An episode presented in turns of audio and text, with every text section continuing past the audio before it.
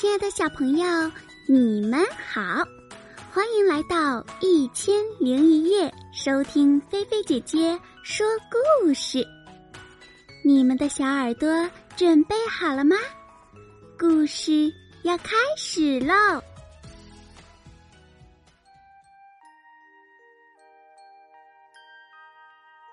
逃家的小兔。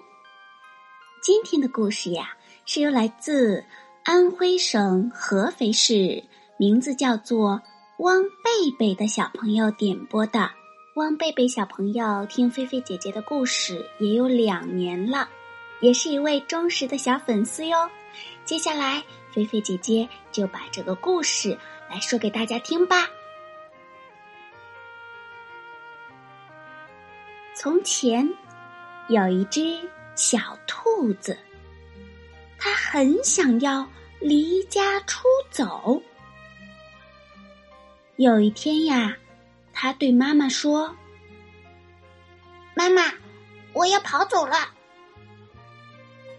如果你跑走了，妈妈说：“我就去追你，因为你是我的小宝贝呀。”如果你来追我，嗯。那我就要变成溪里的小鳟鱼，游得远远的。如果你变成溪里的小鳟鱼，妈妈说，我就变成捕鱼的人去抓你。如果你变成捕鱼的人，小兔说，我就要变成高山上的大石头，让你。抓不到我。如果你变成高山上的大石头，妈妈说，我就变成爬山的人，爬到高山上去找你。嗯，如果你变成爬山的人，我就要变成小花，躲在花园里。如果你变成小花，我就变成园丁，我还是会找到你的。如果你变成园丁，找到我了，嗯，我就要变成小鸟，飞得远远的。如果你变成小鸟，飞得远远的。我就变成树，好让你飞回家。如果你变成树，我就要变成小帆船，飘得远远的。如果你变成小帆船，我就变成风，把你吹到我要你去的地方。如果。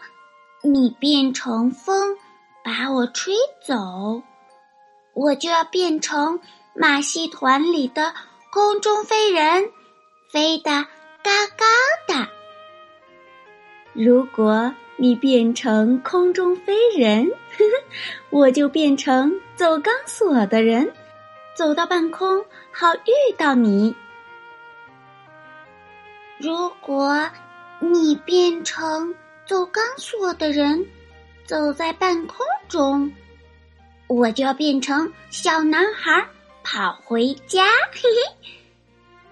如果你变成小男孩跑回家，我正好就是你妈妈，我会张开手臂，好好的抱住你。天哪！小兔说：“我不如。”就待在这里当你的小宝贝吧。他就这么办了。宝贝，来根胡萝卜吧，妈妈说。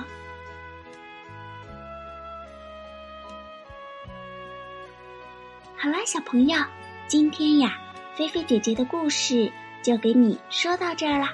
不知道小朋友们听完了这个故事，有什么想法呢？可以把你们想到的，或者是学到的，写在故事下方的留言区，来和大家分享，来告诉菲菲姐姐哟。让我们一起动动我们的小脑袋吧！如果你喜欢姐姐的故事，别忘了动动小手指，为姐姐的故事点赞加油哟！也欢迎你转发和分享，让更多的好朋友能够听着菲菲姐姐的故事，进入甜甜的梦乡哟。那接下来呢，菲菲姐姐呀就要对你说晚安了。记得晚上睡觉的时候一定要盖好被子，不要踢被子哟。晚安，好梦哟。